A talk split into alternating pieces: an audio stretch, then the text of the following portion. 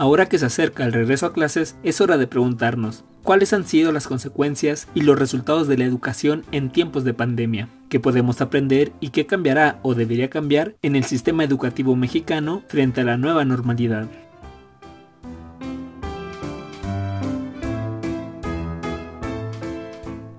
En esta tercera entrega hablaremos sobre una de las problemáticas del sistema educativo mexicano que la pandemia COVID-19 visibilizó con fuerza, la desigualdad.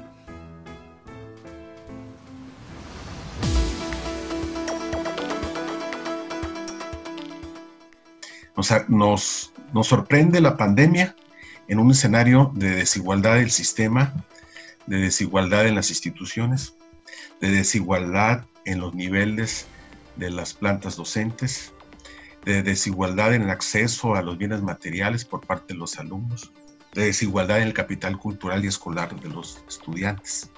Esto es, tenemos brechas tan grandes entre escuelas primarias, por ejemplo, particulares, del primer mundo, del primer mundo, dignos de Francia, de París, de, algunas ciudad sueca. Y por otro lado tenemos escuelas primarias como las que puedes tú encontrar, para no ir tan lejos, ¿no? Puedes irte a una primaria en, en el Citabaro, en la región del Mayo o en la región de, de la Sierra, por lado de Tezopaco, la Sierra Baja, eh, que son escuelas que parecen del tercer mundo, ¿no? Entonces tenemos por ese lado una heterogeneidad eh, en cuanto a las instituciones que conforman el nivel, público y privadas, al interior de los niveles, porque no todas las privadas son como las privadas del TEC de Monterrey o de, las primarias, perdón, eh, de Huizquilucan o, o, de San Nicolás de los Garzas. En las públicas pasa algo igual, ¿no? En las públicas también encontramos una gran heterogeneidad en el mundo rural, en el mundo indígena, las calificaciones de los profesores, el acceso que tienen a bienes culturales o bienes escolares los estudiantes, son muy diferentes.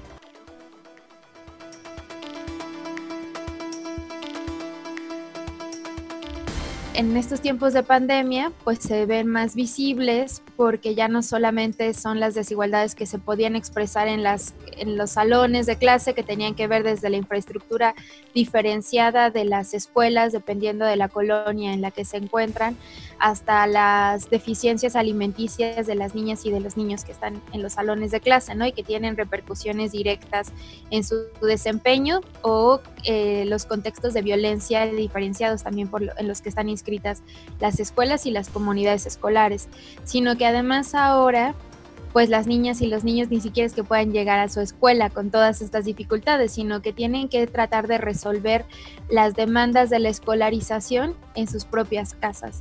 Entonces, lo que más, lo, primero que fue visible fue el acceso a los pues, insumos digitales, ¿no? Que permitían la conexión digital, que son los que te permitirían este tránsito a lo que ahora, bueno, no se deciden entre llamar educación virtual, en línea o educación de emergencia.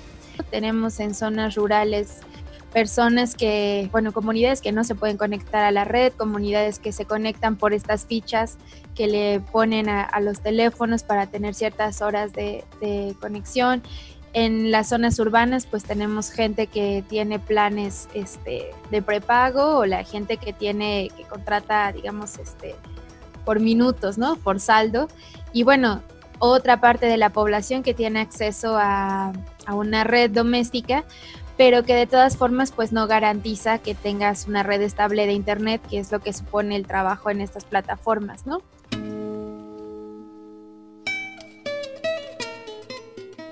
El profesor y asesor técnico pedagógico Gary Duarte y la directora Nancy Sendeja nos describieron el contexto de desigualdad que enfrenta a sus estudiantes en Bahía de Quino y el poblado Miguel Alemán.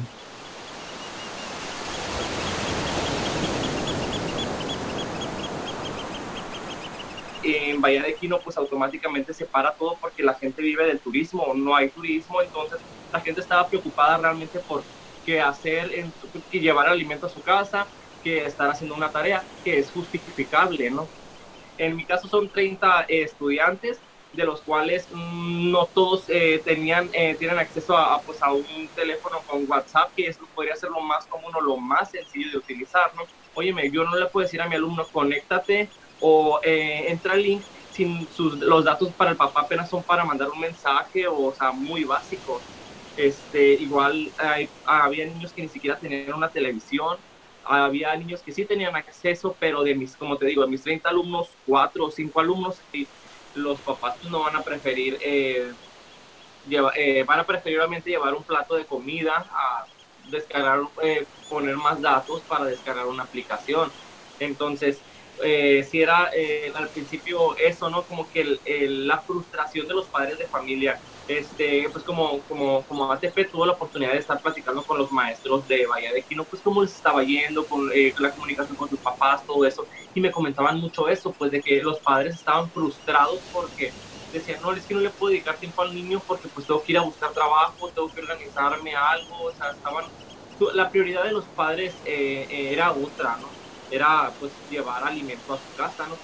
Que hasta cierto punto, pues obviamente lo entendimos porque no es que queramos dejar a un lado la, educación, pues nosotros sabemos que es algo eh, esencial también, pero pues también sabemos que era esencial pues el que tuvieran un plato en su casa, ¿no? Entonces sí era un poco complicado el estar trabajando de ese modo.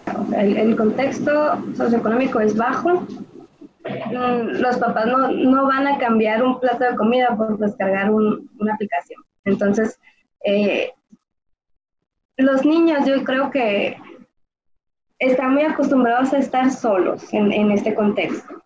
Están muy acostumbrados a ser independientes porque sus papás son, trabajan de, en campo. Entonces, allá, allá en la 12, tengo entendido que, que en esta contingencia, en las primeras semanas no, pero después se, seguía el trabajo de campo. Entonces, los papás seguían, empezaron a ir a trabajar y los niños ya no podían ir a la escuela, entonces estaban en su casa y estaban solos.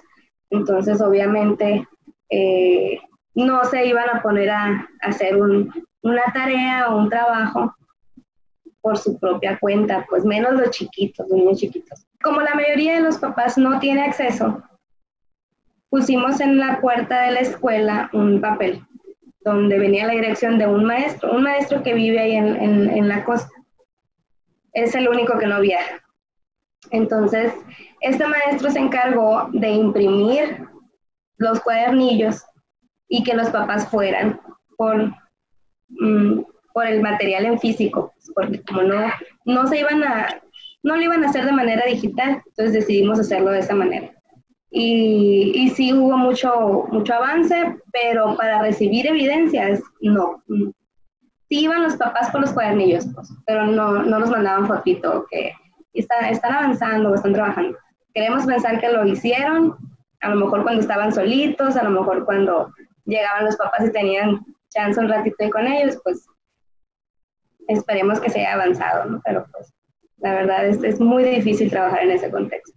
Más porque viajamos, pues, o sea, no, no es fácil para nosotros como, como maestros no tener ese acercamiento en la escuela. Saber que tenemos que viajar 40 minutos para poder ver un poquito de avance, pues no, no, no nos es posible.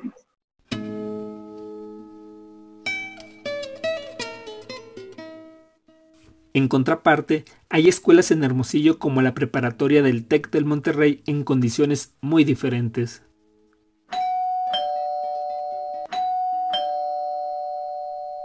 Eh, eh, el, TEC tiene así todo súper bien estructurado. Es más, antes que el gobierno emitiera lo de la contingencia, el TEC fue la primera institución que, dijo que, que se hacía la cuarentena. O sea, si me entiendes, ya sabes, es como muy tecnológico y muy adelantado y tiene como toda su estructura bien, bien puestecita, bien organizada, con pelos y señales, todo. Entonces, a la hora de la hora, estaba ya, parecía que estaba ya hecho todo. Tienen ya, ya una estructura, un soporte tecnológico muy bien puesto. Eh, debo decir también que muchas de las cosas que se hacen con el TEC como maestros se hacen de manera eh, digital, o sea, de manera um, virtual en Internet. Hay, un lugar donde nos metemos a, calificar a los alumnos, a, a, tomar cursos virtuales de actualización y tal. Entonces, em, pues bueno, estaba así como ya todo superpuesto, sorprendentemente, la verdad. La televisión y los cuadernos fueron centrales en la estrategia Aprende en casa, pero el acceso a las tecnologías digitales jugaron un papel fundamental en esta etapa. En la ciudad de Hermosillo, docentes se enfrentaron a problemas de conectividad por parte de sus estudiantes pero también fue un reto para profesores y profesoras acostumbrados a las clases presenciales el uso y la adaptación de estas tecnologías digitales en el desarrollo de sus actividades escolares. Yo estoy acá en Hermosillo, en sectores como la Ley 57, Arándanos, La Olivares, eh, Valderrama, sectores, eh, se podría decir ya un poco viejos de Hermosillo, en el que también golpeó, golpeó y tuvo que haber una adaptación. Yo creo que el contexto en lo general, bien decía la maestra Natalie también que a lo mejor no, no está tan marginada la cosa, pero sí sufrimos un poquito de, se sacudió el árbol de la estructura de nosotros como estábamos cotidianamente acostumbrados, pues, ¿no? En CECITES estamos este, hablando de que, no sé, eh, al menos solamente una tercera parte de, los muchachos cuentan con, pues, con las herramientas suficientes. No tenían internet, no tienen computadora y si tienen, y si tienen este eh, celular, pues no tienen saldo, se les acaban los datos. Entonces, este, sí, sí fue algo difícil, fue algo difícil para ellos, para mí, eh, pero pues, pues salimos adelante como, como pudimos, como pudimos sacamos este, la, tarea adelante. Pero si hubo maestros en el que o no tenían computadora o utilizaban el internet de la escuela para poder eh, bueno, utilizaban el internet de la escuela para los trabajos que tenían que hacer la escuela, entonces en esos tiempos pues se quedaban que no tenían cómo, cómo hacerlo porque no tenían internet, o los mismos que no, no contactábamos con todos los alumnos porque o se habían ido al pueblo, o los papás les, se los llevaron a quién sabe dónde, o no tenían simplemente internet en su casa, no tenían o computadora o un celular para, para comunicarse. Eso fue lo que nosotros batallamos. Pues yo creo que como docentes no estábamos capacitados casi nadie en cuanto a una en clases en línea. Muy, fue como un golpe gigante, ¿no? Entonces, pedagogías en línea, que es muy, muy poca la gente que realmente conocía cómo se podía hacer eso.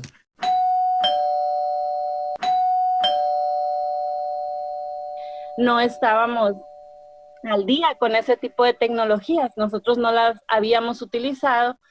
En el centro de trabajo donde yo estoy, hay maestros que ya es, ya son así, ¿cómo les diremos? Que ven, que están muy, son muy de la vieja escuela, ¿no? Maestros que, que ya andan en una edad con más aprendizaje frente al grupo que nosotros y sí les costó más, ¿no? Pero pues ahí, ahí como compañeros tratamos de complementarnos y de ayudarnos y apoyarnos unos con otros, ¿no? De a mandarles hasta videitos de mira, le vas a hacer aquí, le vas a picar aquí y así vas a entrar. Entonces, eh, a final de cuentas, todos estuvimos aprendiendo. Eh, hablando particularmente de mi experiencia, como estamos en, en un sistema particular, se supondría que la mayoría de los alumnos tienen acceso a Internet, a un celular, muchas veces ya propio porque es nivel de secundaria, eh, a computadora, etcétera, ¿no? Entonces, por esa parte, no fue tan difícil que el alumno estuviera aquí en el proceso de aprendizaje y estuviera en, la adaptación para esta nueva forma de trabajar. Más sin embargo, sí hubo alguno que otro que, que sí se quedó rezagado, ¿no?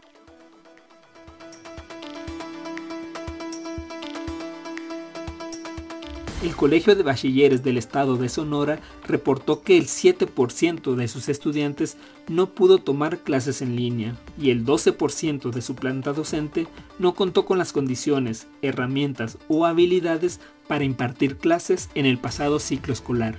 El CONALEP en Sonora realizó un censo a 10.206 estudiantes y encontró que más del 60% no contaba con un equipo de cómputo para tomar clases en su hogar. Si bien el 90% de los encuestados posee un smartphone, Una tercera parte afirmó no tener acceso a Internet móvil.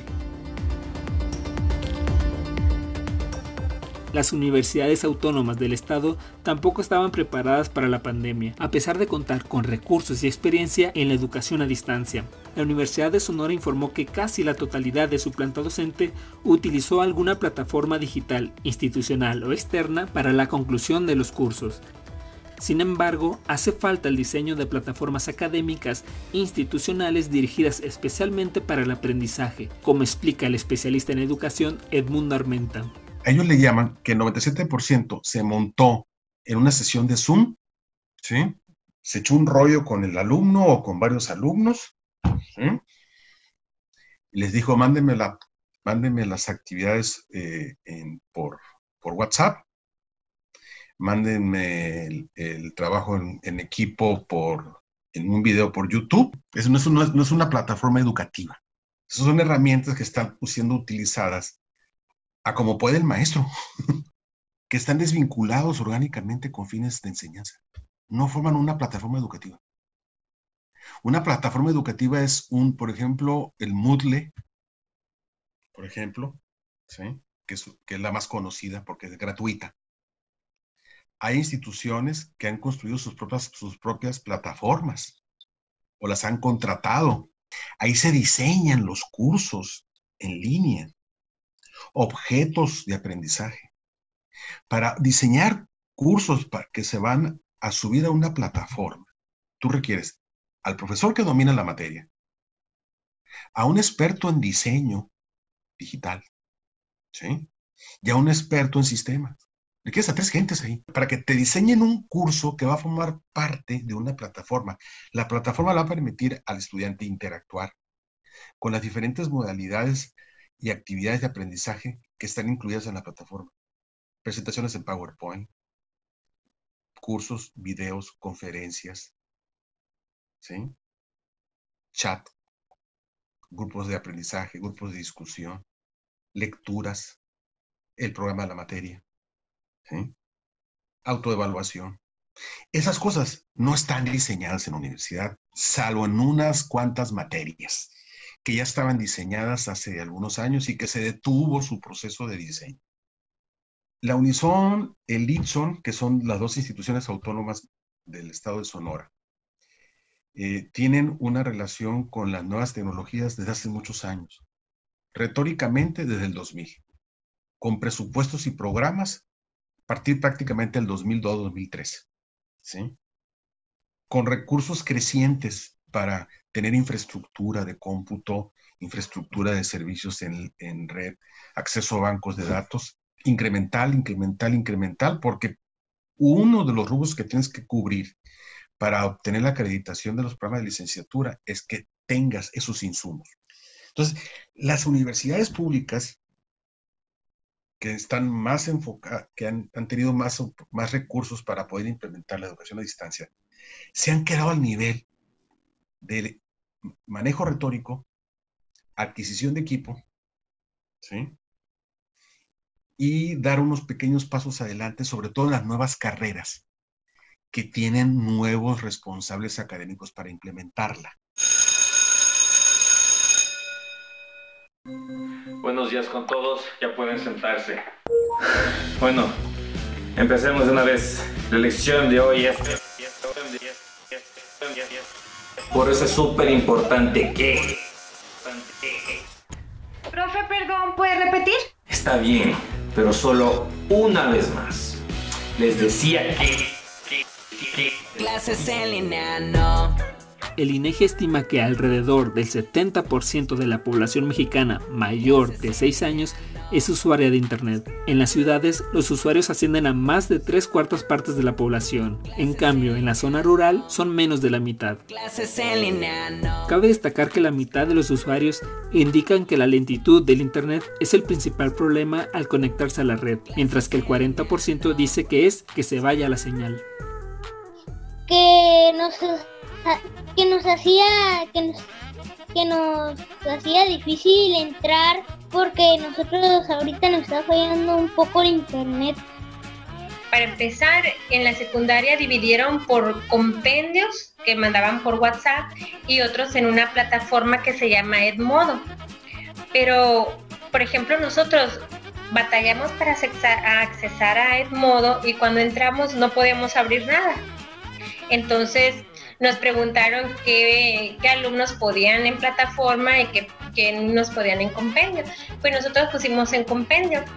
Y sí, nos mandaban el material y resulta que ya las últimas fechas, ahora en mayo, que era la entrega de los últimos, que nos vamos enterando que maestras subieron más material, por ejemplo, de las dos últimas semanas de mayo, y nosotros ni cuenta.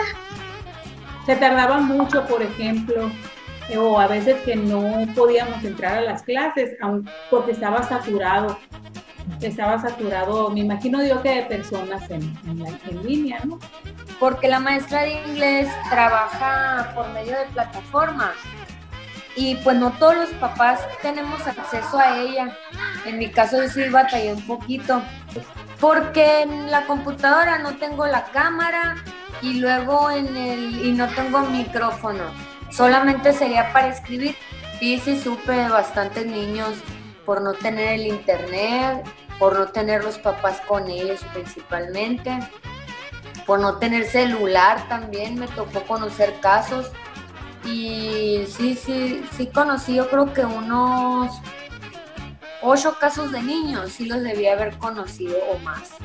Muchos de mis compañeros este, no se presentaban a clases, ya sea porque o no tenían celular o les habían cortado el internet, cosas así.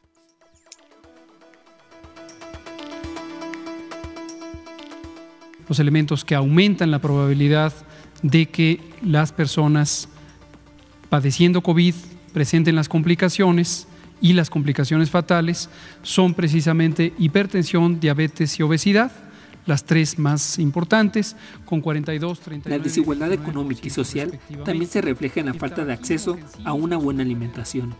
Las carencias nutricionales se relacionan con enfermedades como diabetes, obesidad o problemas cardiovasculares. En el contexto de la pandemia, las personas con alguna comorbilidad son más vulnerables frente a la enfermedad. Más del 70% de los fallecidos por COVID-19 en México padecían a menos una comorbilidad. El profesor Hugo Vargas, supervisor de educación física, destacó la problemática de la salud entre la niñez mexicana relacionada con el ejercicio y la nutrición, así como la necesidad de revalorizar la materia de educación física como un espacio de educación para la salud y el autocuidado de la niñez. Tema, nosotros seguimos siendo por mucho número uno en obesidad infantil y esta pandemia nos va a pegar muy fuerte. Sí, sí, de hecho ya hay un tema y hay un tema, una nueva asignatura que anunció el gobierno federal que se llama Vida Saludable, eh, en donde nosotros vamos a estar incrustados en la educación física. En Vida Saludable eh, viene no consumo de sustancias tóxicas, así se va a llamar la, el tema, viene la nutrición, este viene higiene personal y familiar, y la educación física y el deporte escolar. Esos cinco eh, ejes o temas van a, van a formar parte de, este, de esta nueva asignatura en las escuelas que se va a llamar Vida Saludable a partir del próximo ciclo escolar. Y, y, en el tema de revalorizar, yo creo que va a estar en cada profe. ¿eh? Cada profe de educación física, de repente ahí, ahí hay comentarios y yo les digo a los profes, no dejen que, que la materia de nosotros se venga al suelo, no dejen que digan que nada más es una asignatura para entretener cuando, cuando hay un proyecto fundamental de la educación física, pues no eh, somos los favoritos. Yo tuve una lectura ahí y decía que más del 40% de los alumnos todavía nos consideran los, los más favoritos, pero más del 60% no sabe la utilidad de la educación física real. Pues. Entonces es algo muy grave, es algo muy grave para, para los docentes que, que permitamos eso. Y, y, y, quién va a revalorizar la educación física? Nosotros, nosotros, porque el gobierno siempre ha hecho esfuerzos, pero nosotros somos los que tenemos que seguir capacitándonos, ahora viene algo nuevo y, como decías, va a aumentar desgraciadamente en, donde somos el número uno, vamos a seguir siendo el número uno, pero pues vamos a tener que meterle muchas ganas para capacitarnos, para, para actualizarnos también, que no es lo mismo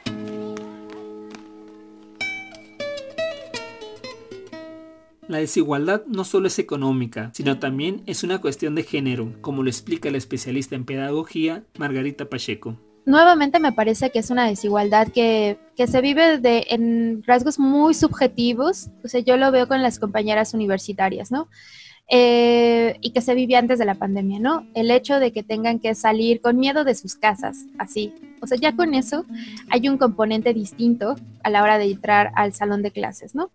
Eh, y después, a las mujeres, como les costó, nos ha costado un montón de trabajo defender los el acceso a la universidad y luego el, el acceso, eh, digamos, justo en los espacios universitarios por lo menos ya las compañeras o las mujeres los habíamos ganado en términos de, del acceso y de la permanencia en las escuelas, ¿no? Entonces las niñas habían ganado horas que podían dedicar solo al estudio en los espacios escolares, universitarios, de primaria, donde fuera, ¿no? Y les pertenecían. Después cuando tenían que regresar a la, casa, pues sabíamos que no era lo mismo y no era la misma cantidad de horas que le podían dedicar las estudiantes a las tareas, por ejemplo, o al estudio, que los estudiantes varones, porque generalmente las mujeres tienen que eh, recaer en ellas muchas más labores de cuidado. Ahora que están en sus casas eh, y que las labores de cuidado se han triplicado, entonces ahora no solo hay que pelear los espacios del estudio, digamos, de las tareas, sino que hay que, hay que pelear los espacios mismos en los que se conectan o en los que hacen el trabajo mínimo, pero no tienen ese espacio, eh, que repito, ya se había ganado para, para el estudio y ahora me parece que han quedado bastante más vulneradas incluso en esos, en esos tiempos que ya se habían eh, logrado, ¿no? Ahora es más difícil el trabajo que tienen que hacer es, es doble o triple, me parece, eh, muchas también han tenido que trabajar, este, buscar empleos, en, el caso de licenciatura y yo creo que media superior, y eso pues triplica su trabajo, ¿no? Medio mantienen la, sus procesos de formación escolar en, en línea, medio van a trabajar con todo lo que esto significa y además se dedican mucho tiempo a los cuidados, entonces es, es una cosa brutal, más las violencias, ¿no? O sea, todo esto le sumamos el contexto que sabemos y que está súper documentado, pero tal vez no lo suficientemente visibilizado, que es la manera en la que se han exponenciado las violencias contra las mujeres en los hogares, ¿no? Y que van desde esto, que sí puedan violentar a una compañera diciéndole te falta mucho para terminar tu clase, hasta los feminicidios.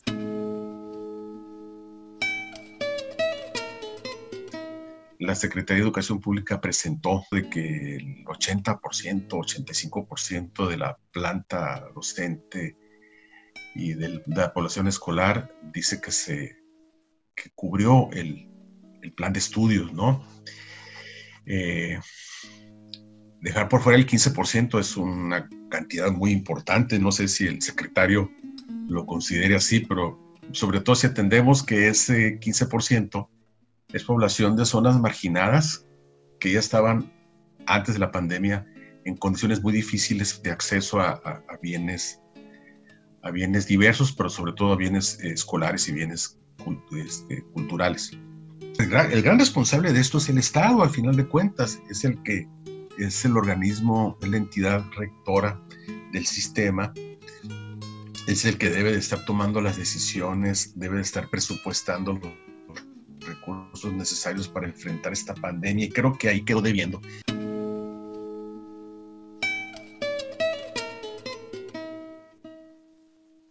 Al final del día son las trabajadoras y trabajadores de la educación en cada localidad y en cada contexto quienes se enfrentan a la desigualdad para brindar educación a la niñez y la juventud mexicana. Ojalá que la gente también valoren un poco el trabajo que hacen los directores, no nomás el maestro, que hacen los supervisores, que hacen los asesores técnicos, pedagógicos, que son los que acompañan a los maestros. Hay mucha gente en la estructura educativa, Daniel, que no te imaginas el trabajo que hace. Y, y, en lo general, pues entiende, ¿no? Porque pues así es la cosa, ¿no? Pero es valioso lo que hacen o lo que hacemos, ¿por qué no decirlo? Y, y, que sobre todo el maestro, ¿no? Que es el que trata con los niños, pero atrás de él hay un equipo muy grande muy, muy grande que, que no se llama gobierno. O sea, es una estructura educativa que, que, siempre está viendo por cómo, cómo entrarle y, y, y, que hasta cierta medida, Daniel, es autónoma. O sea, podrá bajar el gobierno federal miles de estrategias y si no las vemos viables, aplicamos las nuestras. Apegadas a ellas quizá, pero aplicamos las nuestras porque nosotros somos los que realmente vemos para que los procesos se cumplan, pues, ¿no? Inclusive dejando fuera sindicatos, todos, o sea, los que realmente hacen la chamba de la estructura educativa. Que la SEC, ya bien lo decías, es, son nuestros jefes, hay muchas cosas muy positivas, pero, pero lo, la chamba fuerte se hace en la estructura, acá en la calle, en la tierra, en el campo, es donde realmente la chamba se saca adelante, pues, ¿no? De los directores, los maestros, los intendentes, que van a tener un chorro de trabajo en la nueva normalidad, los intendentes. Eh, el sistema educativo trabaja, eh, el sistema educativo, sobre todo de la educación básica, bueno, sobre todo tal vez todos los, todos los niveles, trabaja como sobre la negación, me parece fundamental de estas desigualdades, pues sí, de, de clase, de género, lo que me parece brutal es pretender que sí hay que cubrir los contenidos, negando que las posibilidades pues, subjetivas eh, y estructurales de todas de las familias y de las niñas y de los niños para esos contenidos serán completamente desiguales. A mí me parece que algo que tiene que suceder es eh, reconocer las, o sea, fundamentalmente reconocer las desigualdades y las injusticias sociales, si la educación institucional, digamos, si, la Secretaría de Educación Pública y las diferentes instituciones de educación no pueden, eh, no está en sus atributos y no lo está transformar estructuralmente la sociedad, lo que sí tienen, o sea, lo que sí no pueden hacer es generar modelos educativos que profundizan estas desigualdades, ¿no? O sea, que a las personas que ya están en desventaja social, pues cuando lleguen a la escuela solamente las sufran más. O sea, que, su, que la escuela se convierta en un espacio en el que se profundizan las desigualdades, eso hay algo que se tiene que conocer y debe de ser la pauta para, transformar, para la transformación de los modelos educativos. O sea, no, no podemos seguir teniendo modelos que exponen a una mayor exclusión social cultural, política y económica de la gente pues, en general, ¿no?